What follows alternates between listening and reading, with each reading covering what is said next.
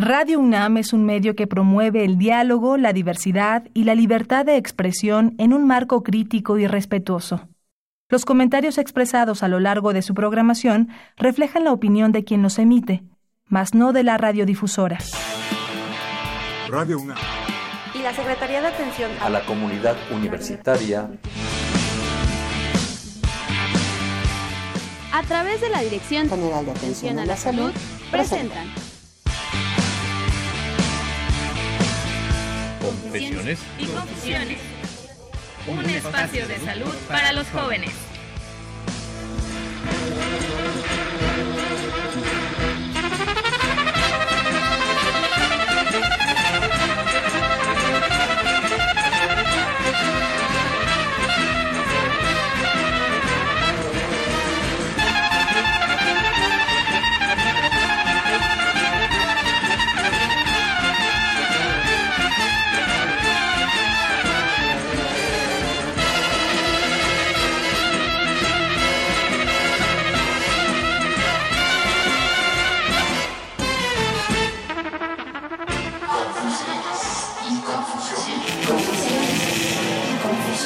Muy buenas tardes, estamos aquí con ustedes en una emisión más de Confesiones y Confusiones, saludándolos desde Ciudad Universitaria. Les comentamos, el programa de hoy es grabado, así que ya saben, vía redes sociales nos podemos poner en contacto.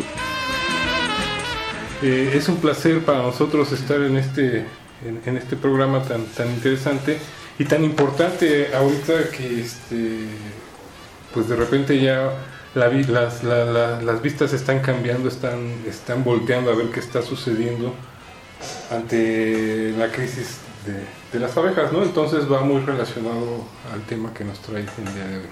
Del Departamento de Salud Ambiental, eh, Juan Mancilla. En esta ocasión toca al, Departamento de Salud Ambiental de la Dirección General de Atención a la Salud esta emisión, para lo cual, bueno, este, estamos acá, yo soy el doctor Juan Mancilla y me acompaña la doctora Inés, Hola, buenas tardes. mi compañero Roberto Hola, ¿qué tal? Buenas tardes. y nuestro muchacho de Servicio Social, Guillermo. Mucho gusto. Buenas tardes. Hoy vamos a tocar un tema, pues a lo mejor para muchos no lo vemos o no lo ven, otros han de ser este, desentendidos, otros han de estar muy preocupados. Pues en esta ocasión vamos a hablar sobre las abejas. Este, ¿Qué pasa con las abejas? Si es verdad que están en peligro, si es verdad que el planeta pende o depende de, las abejas, de la supervivencia de las abejas. Para lo cual nos hemos dado la tarea de, bueno, estamos muy contentos con la presencia de la doctora Adriana Correa. Ella es este, catedrática de, de la Facultad de Medicina Veterinaria y Zootecnia, entonces, y es especialista en el tema, entonces nos va a ayudar a entender mucho qué pasa con las abejas, nos va a ayudar a entender mucho cómo las debemos de cuidar y nos va a ayudar a entender mucho cómo es que las abejas no nos hacen daño, aunque pican, no nos hacen daño. Doctora, buenas tardes. Muy buenas tardes, muchas gracias por la invitación y permitirnos poder transmitir un poquito de todo esto. Entonces, doctora, para, para empezar, ¿qué son las abejas? Las abejas son insectos.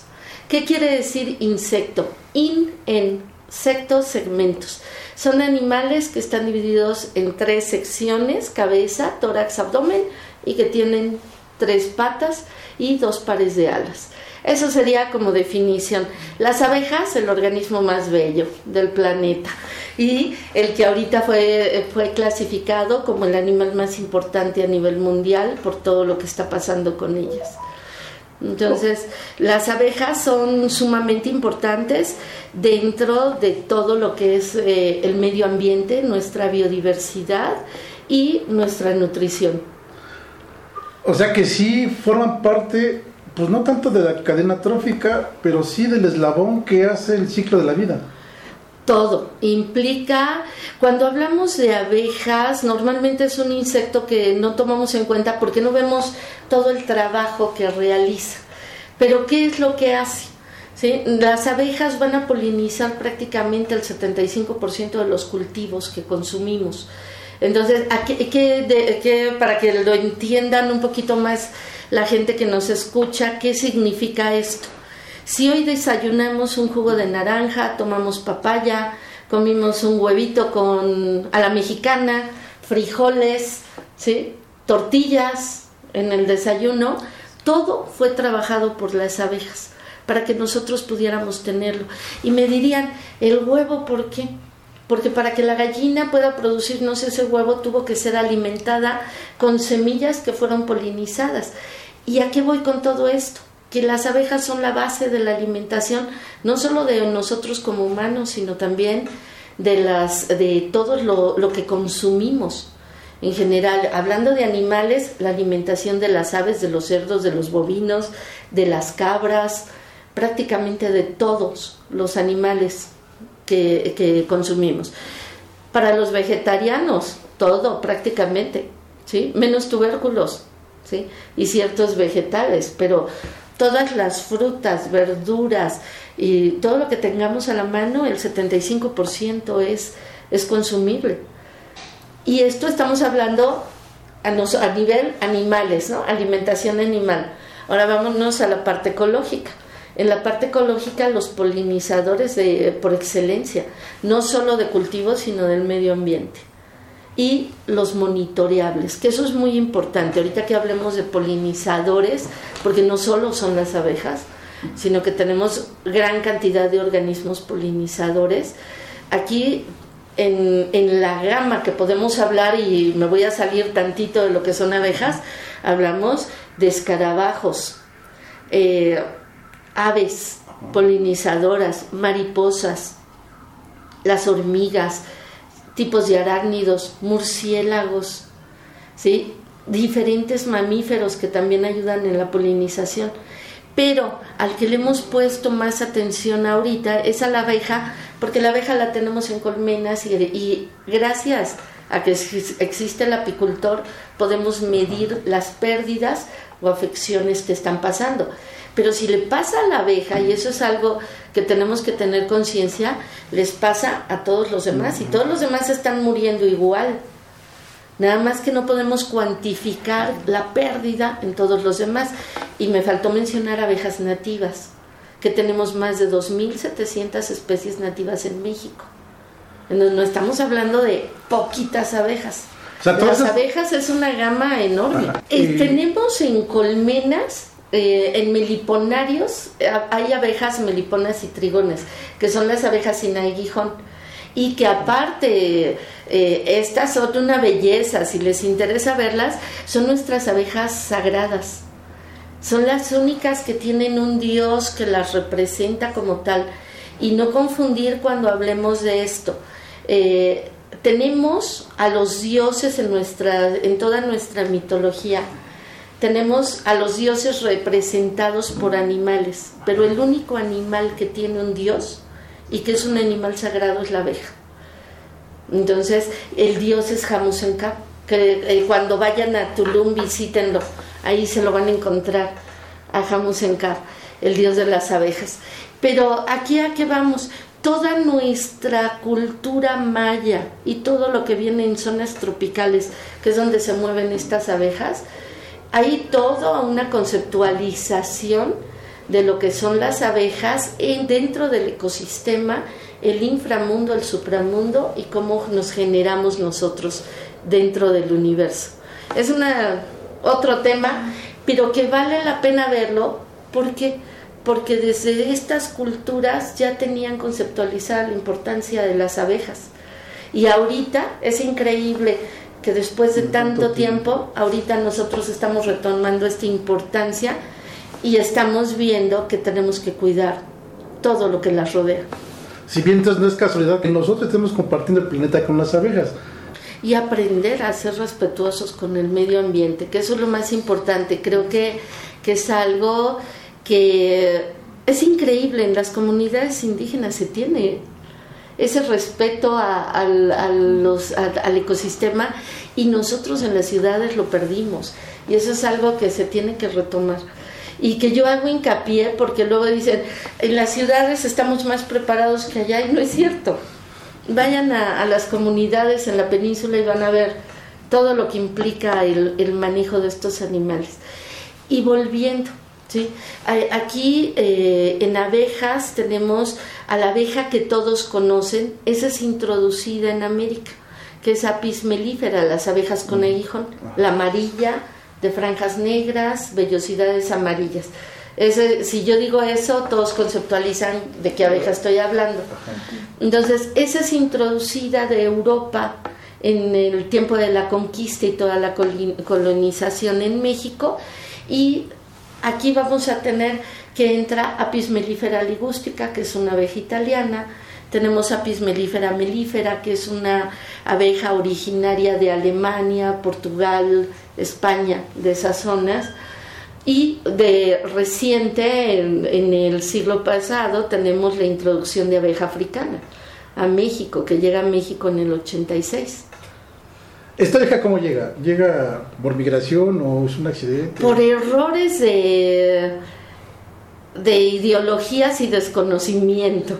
¿Por qué? Porque abeja africana, eh, si uno la ve, es una abeja resistente a enfermedades, con grandes poblaciones, eh, tiene como detalle que no es una almacenadora de miel, sí la produce, pero no la almacena, se la come. Entonces, eh, ¿por qué? Porque toda la vida en África fue una abeja y eh, sigue siendo hasta la fecha una abeja que los nativos llegan, le destruyen el nido, sacan la miel, sacan la cría y entonces es la ley del más fuerte. Es una abeja que se defiende todo el tiempo, por eso su defensividad.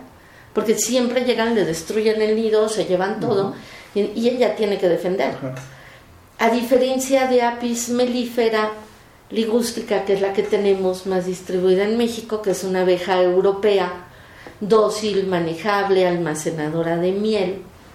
Eh, y en el momento que el doctor Ger piensa en cruzarlas para mejorar genéticamente a las abejas, esto pasó en la Universidad de Sao Paulo, Brasil, trae a escutelata, que es la de la que estamos hablando, a mezclarla con ligústica y crear la superabeja.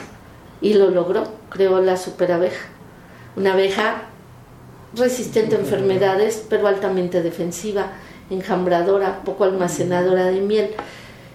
Tiene un detalle, como ecológicamente hablando, escutelata y, y la abeja africanizada, es un éxito ecológico. Eso es innegable porque es resistente y adaptable, tiene muchas características positivas, no benéfica para la apicultura, porque no almacena miel y es muy defensiva. Entonces, aquí a partir de que entró a México en el 86, ya vamos para más de 32 años ahorita de tener africanización en México, no es una moda, no es algo que haya pasado, y las abejas llegaron para quedarse. Entonces, el trabajo de los especialistas en, apicultura, cuando uno pregunta, ¿qué hace un médico veterinario de abejas? Nos dicen, ¿produce miel? No, eso lo hace el apicultor. Yo soy su médico. Y como médicos, nuestro trabajo es el mejoramiento genético de las abejas para hacerlas productivas y manejables, mantenerlas sanas y hacerlas productivas. Entonces, todo este trabajo, porque nosotros somos un país exportador de mieles, de las cinco mejores mieles en el mundo, y eso es un orgullo decirlo, porque tenemos de la mejor calidad a nivel mundial y estamos posicionados en un lugar privilegiado como para perderlo. O sea que esto pone a México en cuanto a producción en un buen buen nivel de producción y esta miel, o la mayoría de la miel pues, se exporta. ¿Y por qué no la consumimos? ¿Nos gusta más el azúcar de caña o, Irónicamente no hemos educado a las personas al consumo de miel. Aquí tenemos algo muy importante. La miel de nuestras abejas nativas en la época prehispánica es, se usa con fines rituales y religiosos. No era de consumo. Y los indígenas no tenían costumbre de endulzar al alimento como tal. Se comía más natural. Cuando llega apis melífera, se endulza y todo, no es un consumo que estén habituados. Nosotros estamos acostumbrados más al azúcar, que a la miel.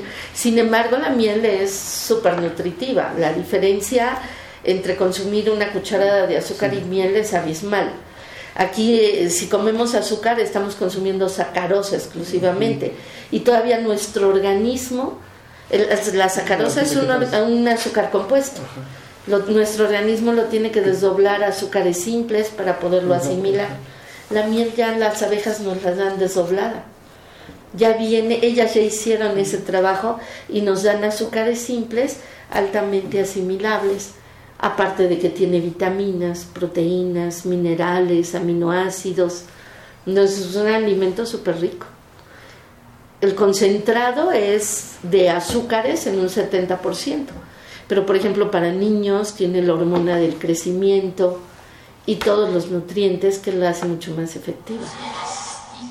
No, o sea, creo que hablando sobre lo que se comentaba sobre las. En cuanto a la situación de exportaciones, eh, claro, o sea, México ocupa el tercer lugar a nivel mundial como exportador, que de hecho de la producción nacional alrededor del 75 al 80% se, se exporta y comúnmente se exporta hacia la Unión Europea. Entonces es un mercado que precisamente por el tipo de miel, por las características, bueno, es que hacen este tipo pues, de, pues, de compras. Sí, no, y déjenme decirles que ahorita por la mortandad que tuvimos, y se refleja ¿eh? al final, las mortandades que tuvimos de abejas ahorita en México, que subió más del 25%, no nos había pasado una mortandad tan alta, ahorita nos bajaron a sexto lugar. Uy. En exportación, eh, tenemos el octavo como productor y sexto en exportación. Es lo que va a salir ahorita ya en las en el cierre de, este año. Esperamos repuntar, pero eh, está delicado. No nos fue tan mal en comparación con Canadá, que perdieron el 50% de sus colmenas. Estados Unidos perdió el 35%. Nosotros estamos en un 25%. Y ahorita que hemos estado haciendo comparaciones con países de Latinoamérica, que nos unimos a trabajar los investigadores de 11 países, de América Latina para ver qué está pasando y qué podemos hacer. Porque aquí hay algo importante de todo lo que nos está afectando. Dentro de las cosas que nos están afectando, y mucha gente se molesta cuando lo decimos, pero es nuestra realidad y como UNAM no podemos mentir y esto es un estudio que llevamos tres años haciéndolo y trabajándolo con Senacica porque hay una preocupación muy seria en cuanto a producción de miel. Eh, tres años llevamos haciendo estudios de, de qué está pasando con la mortandad de abejas y ahorita el número uno es cambio climático. El dos es todo el manejo que nuestro apicultor está haciendo en campo y el tres son agroquímicos, que yo no lo cerraría solo en agroquímicos en campo sino productos fitosanitarios en general. Eh, ¿A qué me refiero? Todo lo que se está usando en agricultura y que no se está controlando como debe. Y aquí tampoco es culpar a, nuestras secretarías ni a las empresas y tampoco es defenderlos. Pero aquí tenemos situaciones muy graves en cuanto a que la industria nos está generando productos altamente eficaces pero altamente tóxicos para, para, controlar las plagas y problemas que se tienen en campo, en vegetales. Tenemos una secretaría que hace los controles y las empresas están pasando los controles que se les están pidiendo y, y están cumpliendo. Y les estamos hablando de algo que está revisado. ¿sí? ¿Cuál es nuestro problema? El agricultor en campo. El agricultor en campo ahorita, al no normarle el uso de agroquímicos y de productos fitosanitarios en campo, nos hace mezclas de productos, de dos, tres productos para no gastar y los pone dos o tres juntos y potencializa el efecto de un producto en campo. Hay indicaciones de la industria que se tiene que poner en la noche es más caro poner en la noche, entonces lo ponen en la mañana.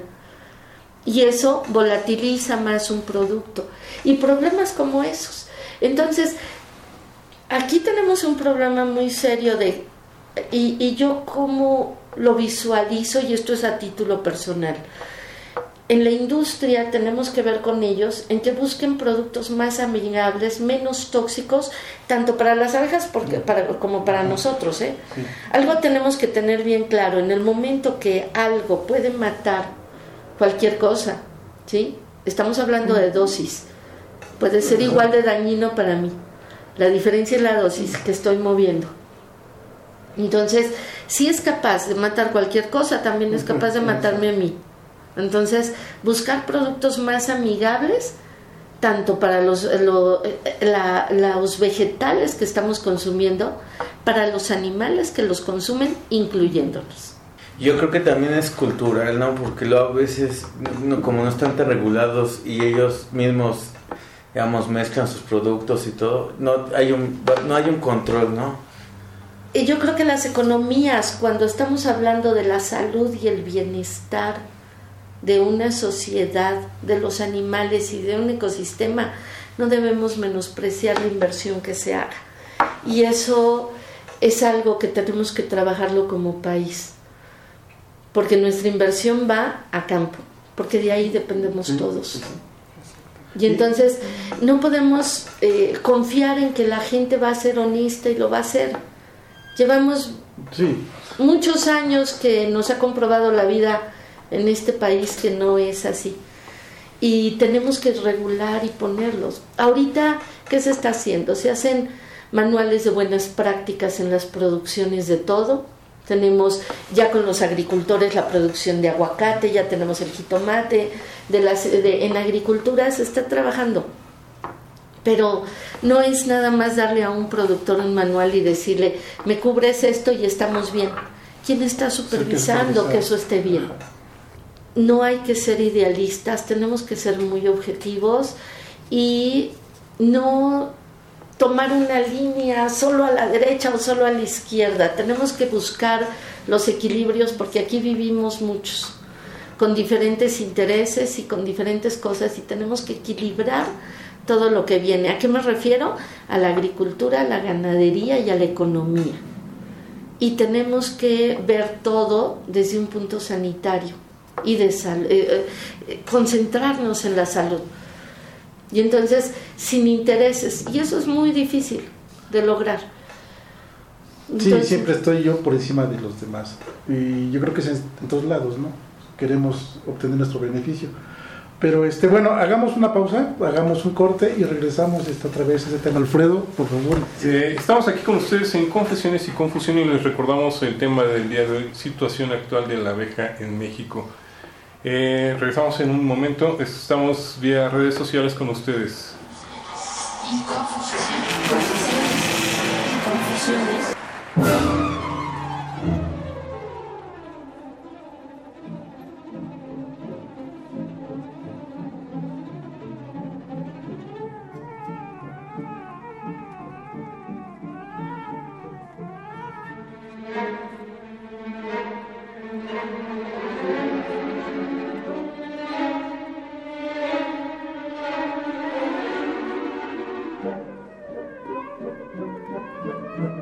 Estamos aquí de vuelta con ustedes en Confesiones y Confusiones. Estamos recordando que el programa de hoy es grabado. Le estamos agradeciendo al equipo de salud ambiental que nos hayan traído la invitada de honor, doctora Adriana Correa. Sí. Bueno, ¿qué producen las abejas? Las abejas eh, normalmente todo el mundo las ubica que producen miel. Sin embargo, vamos a tener que producen cera, producen veneno, producen jalea real, ¿sí? Y procesan lo que es el polen y los propóleos. Me llama la atención los venenos. ¿Cómo, cómo es que o sea, el veneno no está en el aguijón? O sea, ellos... Ellas producen el veneno. Y entonces, ¿es verdad que existe una, no sé, unas terapias con veneno de abeja o las famosas pomadas que venden en el metro de veneno de abeja? ¿Es real? Bueno, la pomada de la, del metro yo dudaría, pero este, el veneno y los tratamientos que hay son reales. En México tenemos una asociación de apiterapistas, especialistas. Eh, eh, ¿Qué es la apiterapia para todos primero? La apiterapia implica el uso de todos los productos de las abejas e incluso las abejas con fines curativos. Entonces, cualquiera de los productos que mencioné se usan. ¿sí? En eso es la apiterapia. El veneno es uno de ellos.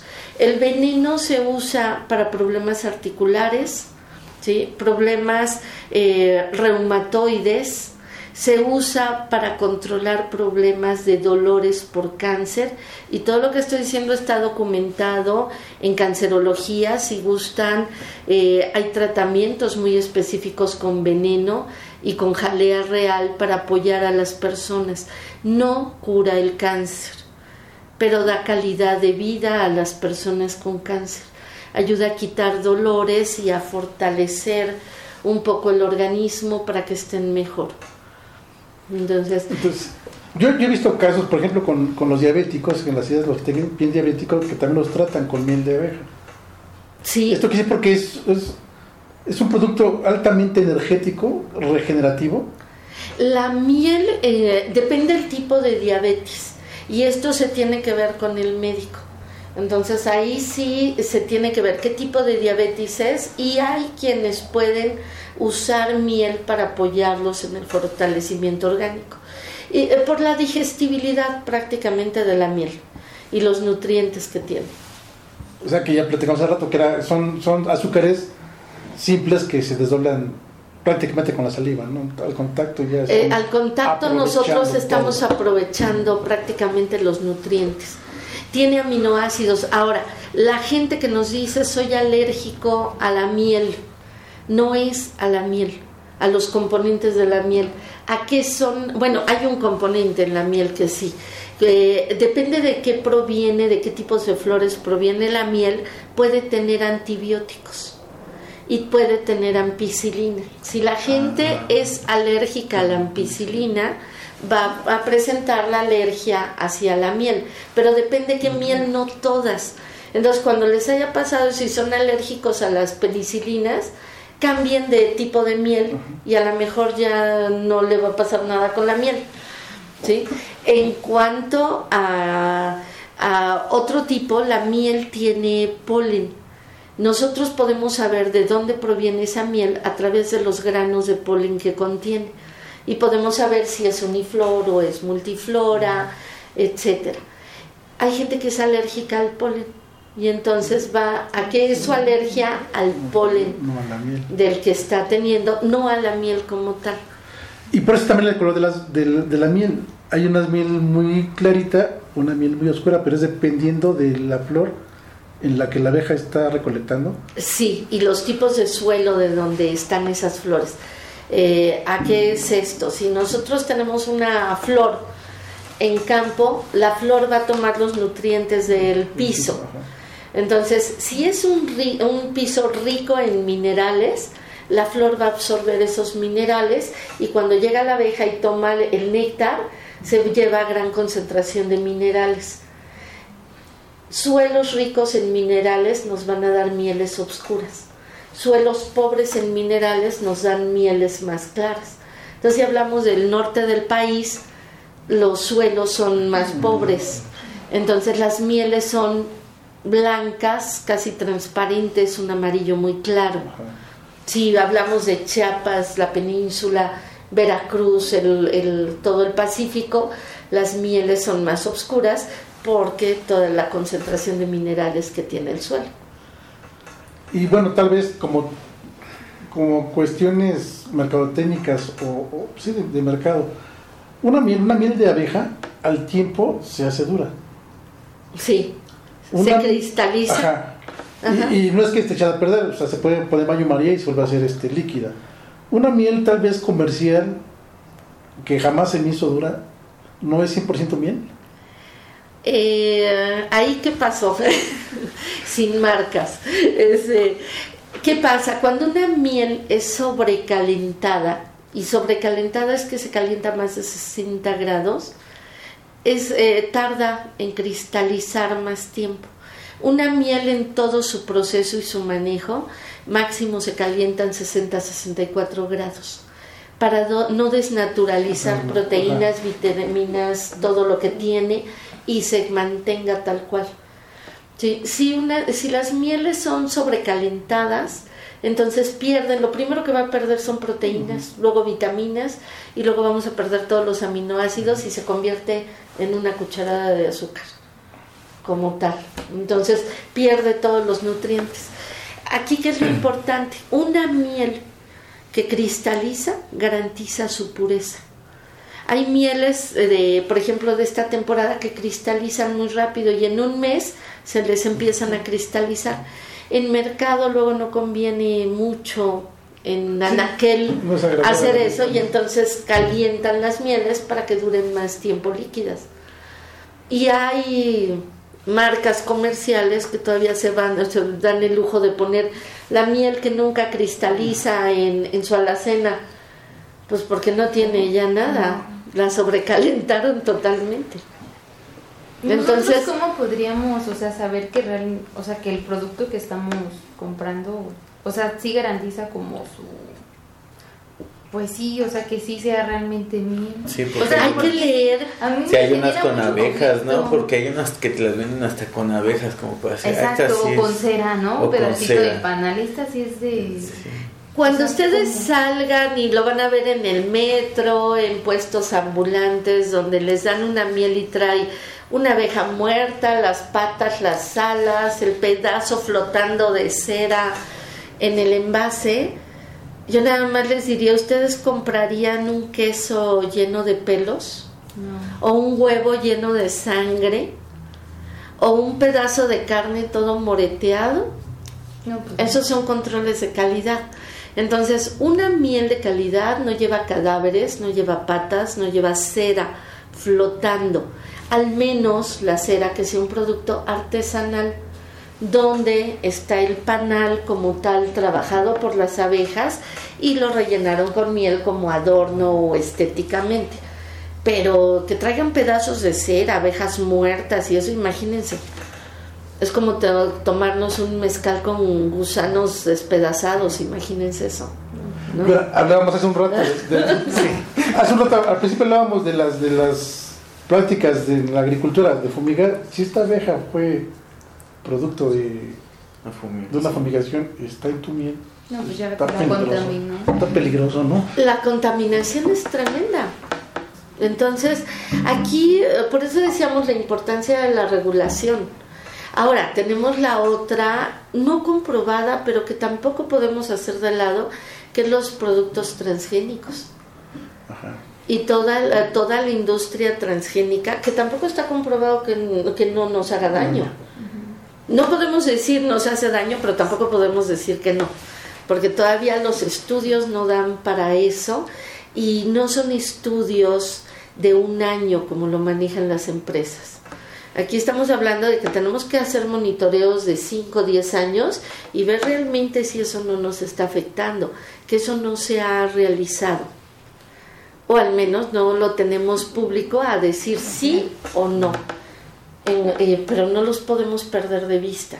Y aquí en México se han autorizado muchos productos transgénicos y nos dicen 13 productos, sí, pero ¿cuántas variedades? Según dicen que maíz no, tenemos maíz, tenemos al- eh, algodón, tenemos papa, somos consumidores de papa impresionante y tenemos gran variedad de cosas que se están usando. Entonces, eh, tampoco podemos eh, dejar de un lado todo. Y le- les digo, no es satanizar, pero sí regular y sentarnos en serio, hacer nuestro trabajo. Y yo creo que ahorita, médico humano, médico veterinario, agrónomos, tenemos que trabajar de la mano, porque somos los productores de alimento. El veterinario normalmente nos conceptualizan en perros y gatos, no. El médico veterinario somos productores de alimento y la salud de un país está en manos de nosotros. Lo que nosotros hagamos mal lo va a resolver el médico humano. Si le damos tiempo Al porque final. a, veces no diagnostica ¿no? Entonces, y eso lo tenemos que tener bien claro. Porque la gente luego menosprecia al médico veterinario, pero el médico veterinario es el que te va a producir todo lo que consumes en cuanto a productos de origen animal. Que es una gran cantidad en mesa, en mercado. Los niños consumen jamón diario, quesos, ¿sí? leche. Entonces no podemos menospreciar lo que está pasando. Y la abeja la tenemos hasta abajo en la cadena de todo esto. Si ella se está muriendo por contaminaciones, cambio climático, por, todo por todos estos factores que al final los englobamos en un término que les dicen los factores que influyen en lo que es el colapso de las colonias, el CCD a nivel internacional, que es cambio climático, patógenos que afectan a las abejas, plaguicidas, ¿sí? que les decía, ya los debemos clasificar como productos fitosanitarios, ¿sí? este, organismos genéticamente modificados, el mismo manejo del apicultor. Y entonces son varias cosas que están englobando todo lo que tenemos que cuidar para mantenerlas, que es nuestro monitor, les decía, porque al final el apicultor nos dice se me murieron, pero si se le murieron al apicultor en el lugar, se murió todo lo demás, todo lo demás que no estamos viendo, los mosquitos, las moscas, las hormigas, los escarabajos, todo. No es un problema tan sencillo la mortandad de abejas. ¿Qué se requiere para ser apicultor? Este, obviamente las ganas de, de producir algo. ¿Se podría comparar el trabajo de un, o la pasión de un agricultor, digo, de un apicultor, con la pasión tal vez de un ganadero?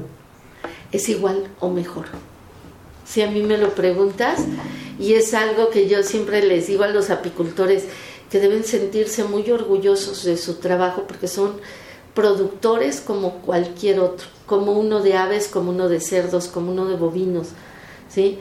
Y en sus manos está, aparte de la producción como tal de miel y la salud de sus abejas como cualquier otra especie, el ecosistema que él está favoreciendo. Porque en el momento que él llega a un lugar, él está polinizando y levantando el lugar ecológicamente. O sea que en, en términos técnicos, un apicultor es de doble propósito, ¿no? Y el apicultor, el apicultor es ecologista por naturaleza. Aunque él no lo visualiza como tal, porque estamos hablando de campesinos, gente de escasos recursos, al final es un ecologista natural. Por eso era mi pregunta. ¿Por qué? Porque él va a cuidar el medio ambiente para que sus abejas estén bien. Y entonces en automático se da el equilibrio. Justamente por eso era mi pregunta. ¿Podemos ver a un productor de res, de, de cerdos, tal vez de aves, pues, no sé, en el porte, en la vestimenta, en el auto que trae? Podemos ver a un apicultor y pues va a ser una persona completamente diferente. Sin embargo, lo comentaba de, broma, puede ser un productor de doble propósito, porque sí es cierto, tiene sus abejas, pero también está previendo o proviendo que el ecosistema en su entorno siga subsistiendo. ¿no? ¿Por qué? Porque él también depende de él. Entonces en automático él lo va a cuidar.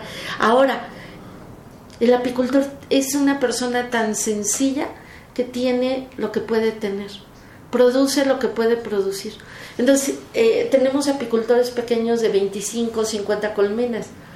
¿Cuál es el número mágico para verlo con un coche, vacaciones, ropa linda, sus hijos en escuelas particulares de 400 colmenas hacia arriba? Eso implica camionetas, empleados, plantas de extracción, que ya no todos pueden invertirlo. Pero si un apicultor logra pasar ese número mágico que yo les digo, el número mágico para vivir de las abejas son 400 colmenas hacia arriba. Y entonces tus hijos van a ir a escuelas particulares, tendrás autos, vacaciones y todo lo que, lo que quieres. Y ya vivirías de ellas. Normalmente, ¿qué pasa? Nuestros apicultores tienen menos de 100 colmenas porque la trabaja él solo o con sus hijos y entonces producen cantidades de miel que les permite tener un recurso, pero no para vivir de él como tal. Tienen que tener otras entradas. Yo he visto, bueno, cuando vamos al campo, tal vez en las carreteras o en algunos lugares, hemos visto los cajones, que son de colores casi siempre, ¿no?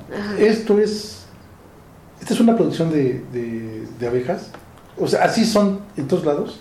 Cada colmena, o sea, en México la que ustedes ven abarca casi todas las regiones, a excepción de la zona tropical en la península. Ahí, ¿por qué? Porque tenemos un depredador que son hormigas que pueden acabar con las colmenas. Entonces el acomodo es eh, en una en una barra completa podemos encontrar 6, 7 colmenas atoradas y solo hay dos patas que tocan con piso para poder tener el control de las hormigas en dos puntos, a diferencia de todo lo demás que las tenemos en forma individual. Pero, ¿a qué equivale? Una colmena equivale a una unidad animal, es como tener una vaca. Nada más para que ubiquen, o sea, eh, una colmena es cara entonces el apicultor, su inversión anual en cuanto a manejo, alimentación, tratamientos que debe dar a sus abejas para mantenerlas sanas, un apicultor está invirtiendo alrededor de 1.500 pesos al año en una colmena.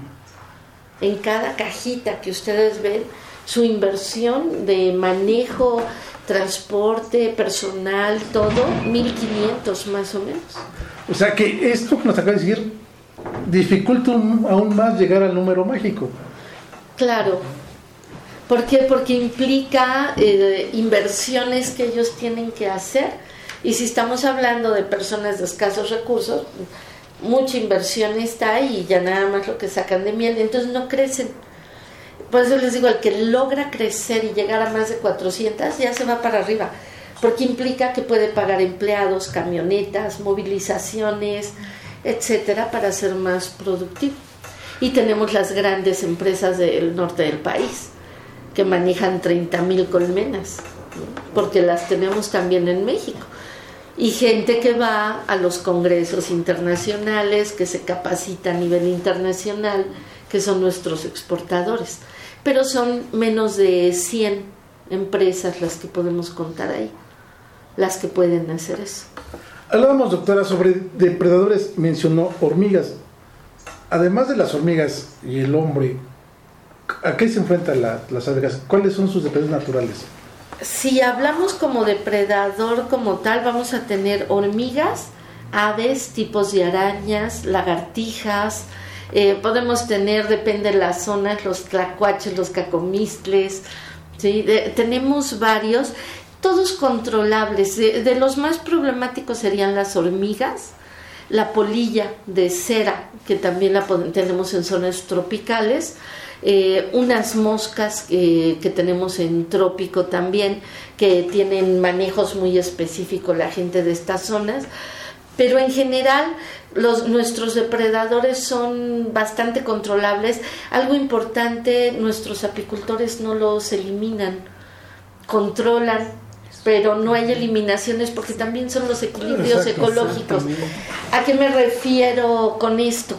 Por ejemplo, si hablamos de hormigas, si son pocas las cantidades, van, se elimina el nido o se les bloquea el nido a las hormigas para que se alejen, pero no se matan, al menos que sea estrictamente necesario. Las arañas, mientras no se metan a las colmenas y nos afecten, se dejan, porque también son las que nos van a controlar abejas enfermas, ellas se las van a llevar y son controladores. Sapos, en, por ejemplo en Iguala ahí es toda una anécdota ahí la laguna de Iguala en cuanto a sapos, son sapos muy grandes y en esos ellos llegan a las colmenas en la tarde, se comen las abejas si el apicultor las tiene a 10-15 centímetros del piso el único control es levantarlas a 45 centímetros y él se va a comer todas las moribundas y controla todo el problema de sanitario. Y entonces él se alimenta y nos controla a nosotros mortandades de, de abejas por enfermedad o cualquier cosa. Entonces, mucho es por manejo. Entonces, no es tan problemático si el apicultor tiene claro el manejo. En cuanto a enfermedades, ahí ya tenemos diferentes el número uno de problema en México ahorita es barroa. Barroa es un ácaro que afecta a las abejas, lo tenemos distribuido en todo el país y este lo tenemos que estar controlando todo el tiempo porque causa debilitamiento en las abejas al morderlas y chuparle hemolinfa. Acorta la vida de la abeja también. Y entonces eh, esto sería en forma directa. Nos causa, si son varios ácaros que están mordiendo a la cría, las crías nacen deformes, sin alas, abdómenes pequeños, débiles, y entonces empieza a bajar la población de la abeja y tenemos menos producción de miel en la colmena a la larga. Barroa puede acabar con una colonia en seis meses si no la controlamos. En forma directa sería ahí. En forma indirecta, ¿qué hace? En el momento que muerde, puede inyectar bacterias, hongos y virus. Tenemos siete virus ya detectados en México que están causando conflicto. Deformidad de alas, alas nubladas, el virus de las celas reales negras y parálisis. Se quedan tiesas, las abejas no se pueden mover. Entonces, eh, podemos tenerlos subclínicos y van mermando a la colonia y el apicultor no se da cuenta hasta que el cuadro ya se le presenta en una forma aguda. Entonces, Barroa es el ácaro por excelencia que el apicultor tiene que controlar. ¿A cuánto? La normatividad dice el 3% y hay que tratar. Nos decimos, ves, Barroa trata, contrólala inmediatamente para que puedas controlar lo demás. El otro que tenemos fuerte ahorita y que asusta a los apicultores es Haitina túmida. Es un escarabajo que llegó de Sudáfrica a Florida, se distribuyó en todo Estados Unidos y con nosotros llegó por Coahuila. Ahorita ya lo tenemos en 18 estados de la República y es un escarabajo pequeñito, tiene antenitas de bolita como el chapulín colorado, no hay otro que se parezca a él. Se los digo así para que ubiquen porque son unas antenitas con su bolita y no hay otro de ese tamaño que tenga esa característica. Entonces es, muy característico del escarabajo. Se ve chiquitito, es un destroyer cuando entra a la colmena. Va a entrar, va a buscar las zonas de oscuridad y va a poner sus huevecillos. Lo que nos va a acabar es la larva del escarabajo. En el momento que sale, se come la cera, la miel, el polen, se come a la cría, destruye panales, el escarabajo defeca sobre la miel y la fermenta. ¿sí? Ahora, eh, el comportamiento normal del escarabajo sería ese. Ahorita tenemos unos cambios que la Universidad de Yucatán, la UADI, está eh, checando porque ya llegó a todo lo que es Yucatán y, y, Quintana Roo, que es nuestra zona productora más alta de miel en el país. Y los apicultores están preocupados y la universidad porque Haitina no se está desarrollando dentro de la colmena, sino en la fruta. Y entonces, ¿cómo llegó a Florida? Este escarabajo llegó por fruta contaminada a Florida, se pasó en las colmenas y empezó a distribuirse. Eh, aquí en México el comportamiento en la península nos lo está dando muy diferente a lo que está pasando en el resto del país. Ahí ahorita se les está quedando en fruta y está llegando el adulto a la colmena. Entonces, este cambio de conducta es lo que se está estudiando ahorita para ver cómo se controla. Problema, que ahorita hablábamos con los agricultores. Desde este punto de vista, hablando de Tina, ¿qué problema tenemos? Que el agricultor cuando no vende su producción o fruta que le queda podrida, la deja en piso para fertilizar. Y entonces nos dejan podrir la fruta. Haití escoge la fruta podrida. Y entonces principalmente de cítricos, piñas, sandías, melones, mango, plátano. Y eso es muy común que nos lo dejen a piso para fertilizar. Entonces, ahorita se tiene que pactar con los agricultores la limpieza de la tierra y que realmente hagan silos manejables para, para, para fertilizar después la tierra, pero que no nos dejen la fruta tirada. ¿Por qué? Porque si el apicultor está cerca, el escarabajo tiene una capacidad de vuelo de 3 kilómetros.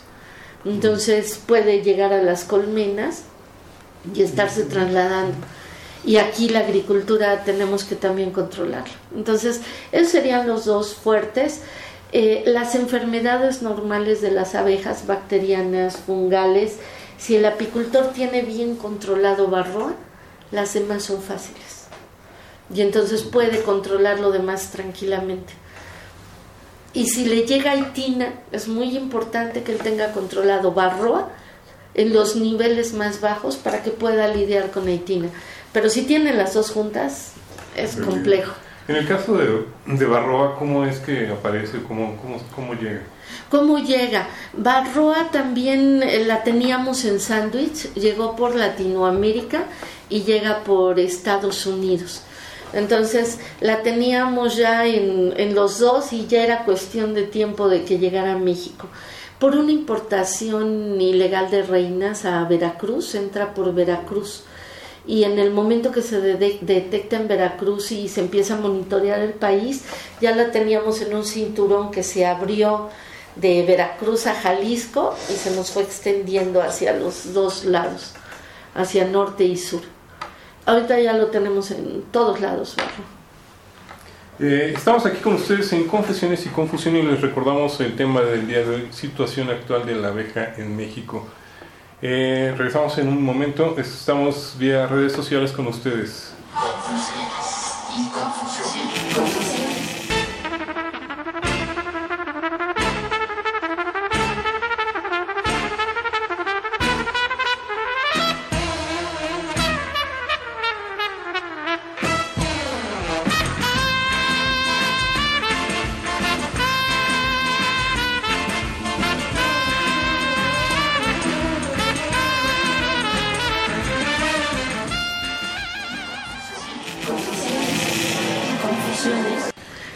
Aquí de vuelta con ustedes en Confesiones y Confusiones. Estamos recordando que el programa de hoy es grabado. Le estamos agradeciendo al equipo de salud ambiental que nos hayan traído este tan interesante tema, tan importante, tan controversial, pero tan importante en estos momentos.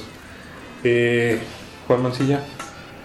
Pues yo creo que nada más para redondear y como empecé el, el programa, este, yo creo que las abejas junto con las hormigas son una es un ejemplo de una sociedad, de una tenacidad en el trabajo. Hablábamos este, que la doctora nos platicaba que las abejas son trabajadoras. Y bueno, hay que aprender de este, de este insecto para poder, nuestra sociedad que tal vez puede estar muy deteriorada ahorita, poder llevar a, a, un cambio, pero que cambie debe empezar por nosotros, ¿no? con, con nosotros mismos. Y bueno, este, cuidar el ambiente, hemos dicho muchas cosas, hemos hablado también sobre, en algunos otros programas sobre la utilización de algunos este, productos, para, para controlar la, la, fauna nociva, bueno, le recordamos leer las etiquetas, ver que sean amigables con el ambiente y que sean ligeramente tóxicos. Todo, todo lo que se aplique para combatir cualquier plaga finalmente es veneno. Y los venenos matan y matan a todos los organismos, y lo tienen a nosotros. Salud Inés Obando Pinto. Pues agradecerle a la doctora, aprendimos mucho y pues bueno, este sí, como todos, ¿no? O sea, sí es importante hacer énfasis en el control de nuestro medio ambiente y evitar como la consumir más de lo que necesitamos. Evitamos que los campos, eh, esa como sobreexplotación del suelo y que sabemos que bueno, somos muchos y que no hay una suficiente producción a nivel mundial, ¿no? Entonces yo creo que hay que hacer este, muy conscientes en cuanto a nuestro consumo y todo lo, lo que implica Roberto Carlos Álvarez. Pues igual, ¿no? Creo que ya lo tratamos, creo que en otros en otros programas ya nos tratado, como ya lo comentó Juan, eh, antes que nada, pues, respetar a todas las, especies, tienen un fin todas las especies, eh, las podemos llegar a considerar en algunas ocasiones como fauna nociva, siempre y cuando nosotros les demos esos medios para que se comporten como tal. Guillermo Rodrigo Maya agradecerle a la doctora por el tema que nos acaba de dar. Creo que sí nos deja mucho pensar en conciencia qué es lo que tenemos que hacer, controlar lo que estamos utilizando, luego a veces en casa que viene. Pues eh, nuestra invitada de honor ha sido un placer, doctora Adriana Correa Benítez, que nos haya acompañado.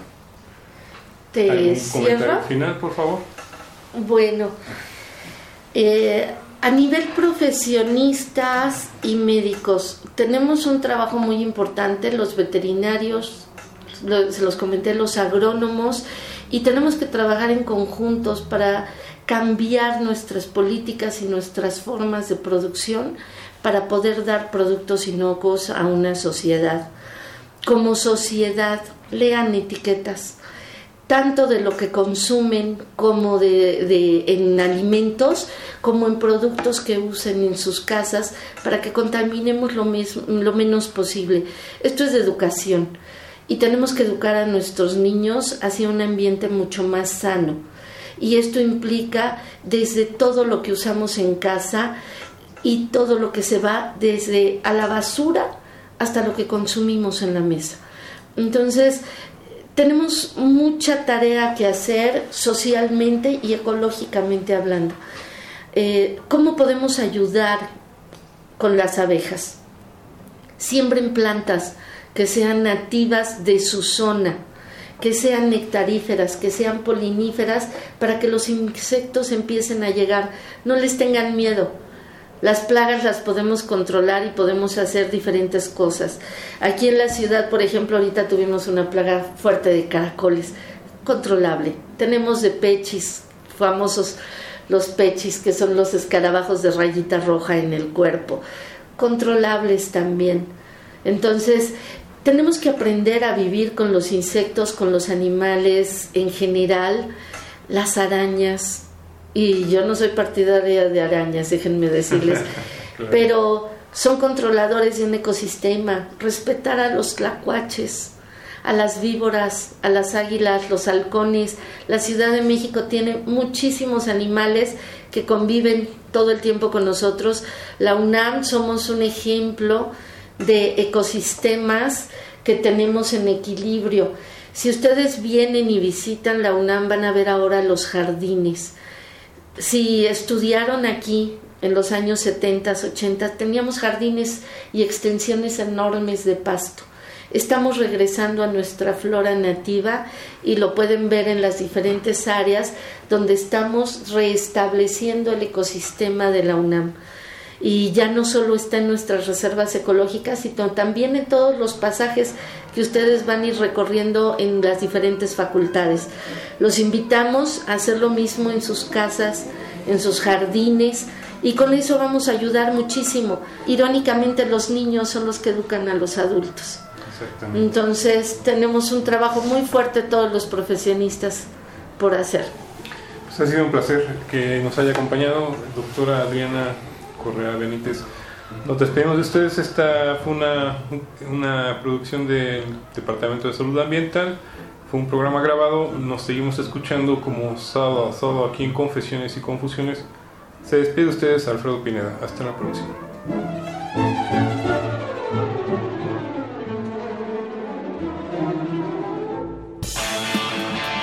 Radio UNAM. Y la Secretaría de Atención a la Comunidad Universitaria